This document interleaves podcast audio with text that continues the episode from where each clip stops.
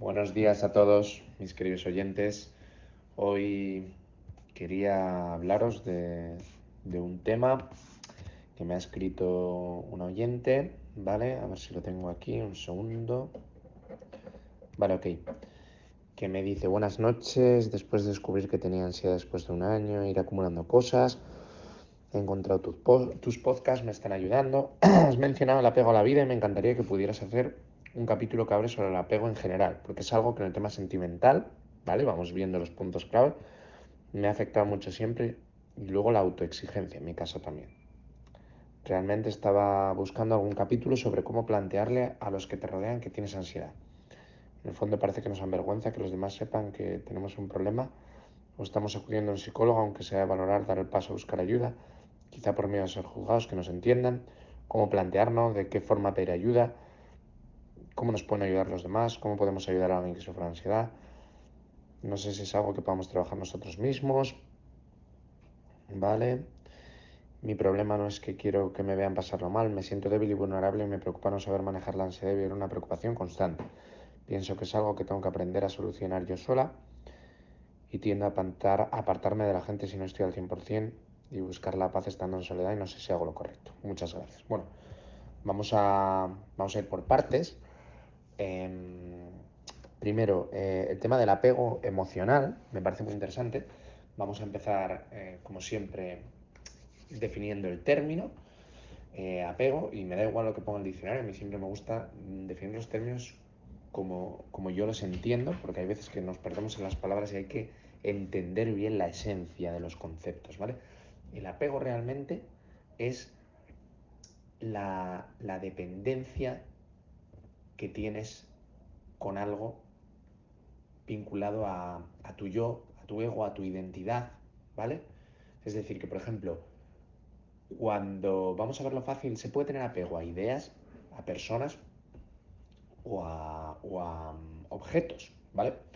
Entonces, vamos a poner ejemplos de cada cosa para que lo, veamos todos claro. Eh, a una cosa, ¿vale? Tú puedes tener apego a tu televisor, por ejemplo, porque te, te, aporta mucho, mucho entretenimiento, ¿no? Y eh, puedes no tenerlo a un cojín de casa, ¿vale? ¿Cómo saber cuándo estamos apegados a las cosas? Bueno, es bastante sencillo, basta con imaginarte, ¿podría estar sin esto? ¿Vale? Y podéis hasta hacer experimentos y estar sin algún tiempo, yo lo hago constantemente. Es decir, el televisor, intentad no poner el televisor dos días, a ver si sois, si sois capaces, o intentad eh, no, no, pues eso, no, no, coger el coche un día o no, yo qué sé, con cualquier cosa, ¿vale? Eh, ¿Para qué os va a servir esto? Pues porque está bien hacer un escáner o un análisis de todo a lo que estáis apegado, ¿vale?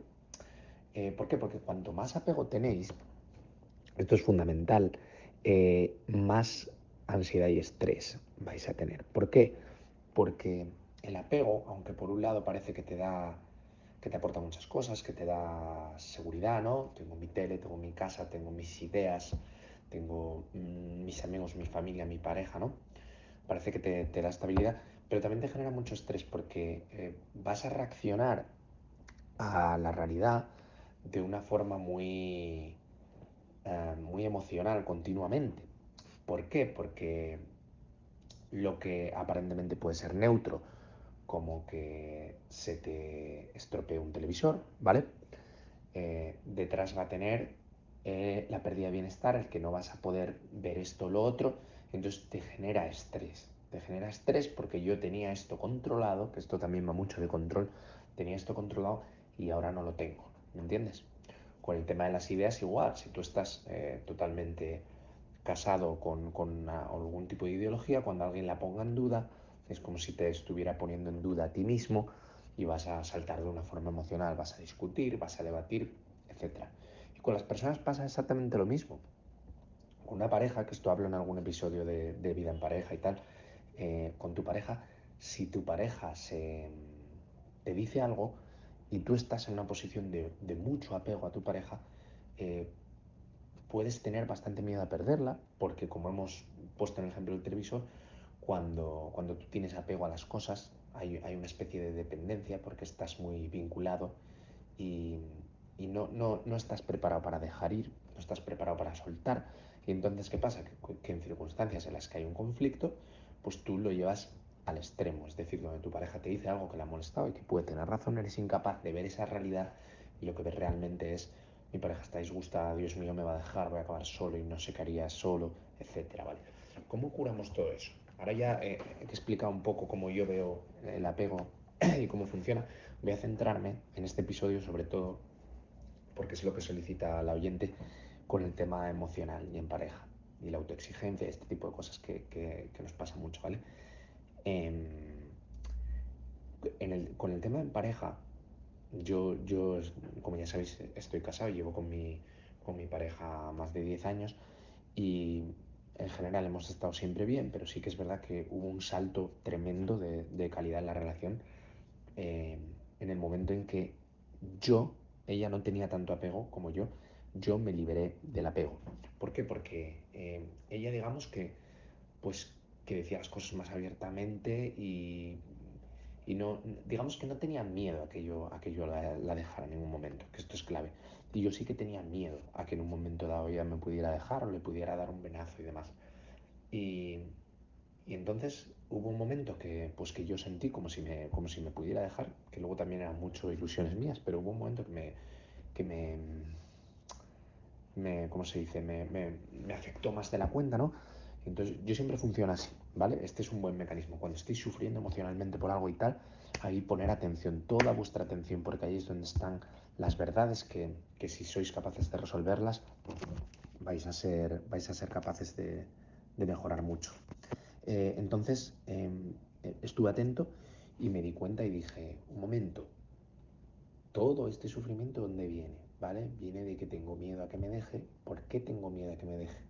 Porque pienso que sería una vida de sufrimiento sin ella. Pero entonces empecé a darle vueltas a eso y empecé a decir, bueno, pues si, no estuviera con ella, yo creo que me lo podría montar bien. Igual aprovechaba y decía, mira, como tengo ya muy pocos lazos aquí en España, pues aprovecho y me voy a otro país y veo lo que hay en otro país. O igual aprovecho y pues yo qué sé, que como ahora soy más maduro y tal, no ligué gran cosa de joven porque no, no sé, era demasiado, demasiado, me intimidaban demasiado las mujeres. Y ahora con el tiempo, pues, pues para nada, pues igual es una segunda oportunidad para ver cómo me desenvuelvo, no sé. Empecé a ver como cosas positivas si no estuviera con ella, ¿no?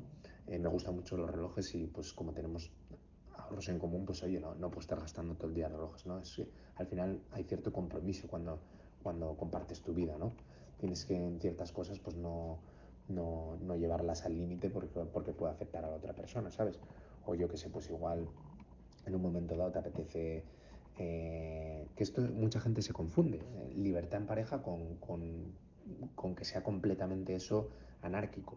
Porque, por ejemplo, en un momento dado puede ser el cumpleaños de, de, un familiar de tu pareja y a, esa, y a, tu pareja le hace ilusión que vayas y que mm, el tú digas, pues no me apetece, yo hago lo que me da la gana.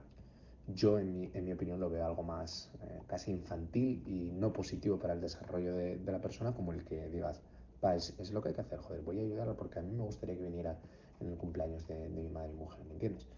Y, no, y eso no es una cuestión de, renunciar a libertades ni nada por el estilo Renunciar a, a libertades es cuando, cuando de verdad te, te, te, condiciona tu campo de acción. El que un día, pues por tu pareja hagas algo es, es, lo más normal del mundo, es amor, es bonito y es necesario para que, para que se vayan generando más, más confianza y más vínculos en la pareja, ¿vale? Pero volviendo al tema, eh, yo me empecé a dar cuenta de que, de que tenía miedo de, de, que, me pudiera dejar. Entonces como os he comentado, empecé a pensar que no sería para tanto mi vida, mi vida sin ella. Y eh, de lo que me di cuenta es, a raíz de esto, es de que es muy importante en los conflictos emocionales la equidistancia. Es decir, ni todo es blanco ni todo es negro. Si estoy con ella estoy genial, pero no, esto no es una peli de Hollywood y puede acabar en algún momento, ¿vale? Ahí estás frenando el blanco y también frenas el negro. Es decir, mmm, si me deja, pues no es el fin del mundo, ni me voy a deprimir, me voy a buscar la vida y lo voy a pasar bien. Porque la idea esto es un mensaje para todo el mundo. La idea es que lo pasemos bien, disfrutemos y, vivamos lo mejor posible en, cada momento que nos toque vivir. Que el problema es que pensamos que los momentos los vamos eligiendo, seleccionando, haciendo un calendario con ellos y viviéndolos. Y ese es el problema, eso es lo que genera frustración, ansiedad, porque queremos un control que luego realmente no existe, no lo tenemos y cuando lo perdemos nos frustramos, no estamos acostumbrados a soltar ese control.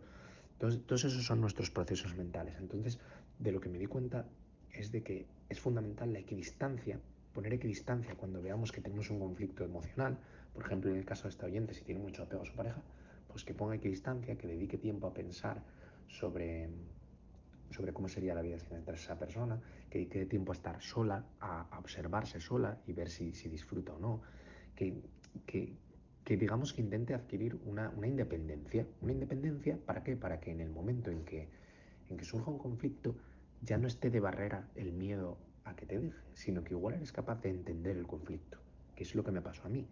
Y, y entendiendo los conflictos sin la barrera del miedo entre medias y las reacciones egoicas de, de por qué, por qué me rechazas esto en cara, sino más bien, igual tienes razón en esto, pues lo voy a cambiar, etc.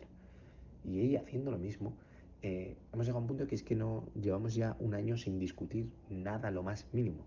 Todo prácticamente eh, buen trato, cariño y respeto. Y, y, y, sencillamente porque es una dinámica. Y es, luego es estar atento, una vez que consigues esto, es estar atento a que en el momento que, que, pasa algo, uno tiene un día malo y tiene una reacción emocional y tal, se habla se dice, oye, ¿qué pasa? ¿Estás cansado y tal? Y la otra persona también lo va a decir, va a decir, pues sí, estoy cansado, estoy cansada, he tenido un mal día, etc. O sea, es fundamental la comunicación, la comunicación y eliminar el apego a través de, de generar una independencia con pensamientos equidistantes que hagan modificar las creencias que tenemos en la cabeza que son erróneas y son exageradas, que son las causas de, todos nuestros sufrimientos, que son pues tenemos que estar toda la vida, pues como fracase esta vez que tengo treinta y pico, pues ya voy a quedar para vestir santos, todas esas tonterías tenemos que eliminarlas porque mmm, no sirven para nada, básicamente son, son un impedimento para, para vivir eh, la vida plenamente. Entonces, bueno, eh, y lo mismo aplicable a, ideas, a ideologías, por ejemplo, ideología. Yo antes estaba más casado ideológicamente con ciertas ideas, pero en el momento en que, en que yo empecé a ver que respetaba a muchas personas y hasta el más de izquierdas y el más de derechas, tenía dos ejemplos igual en mis círculos, y los dos me parecían personas respetables, decía, al final mm, esto no define a las personas, esto es muy absurdo que puedas llegar a pensar que una cosa es mala, otra es buena, ¿me entiendes? Podrá ser en un caso puntual que una decisión de gobierno y tal te pueda afectar en tu, en tu vida mm, privada, ¿no?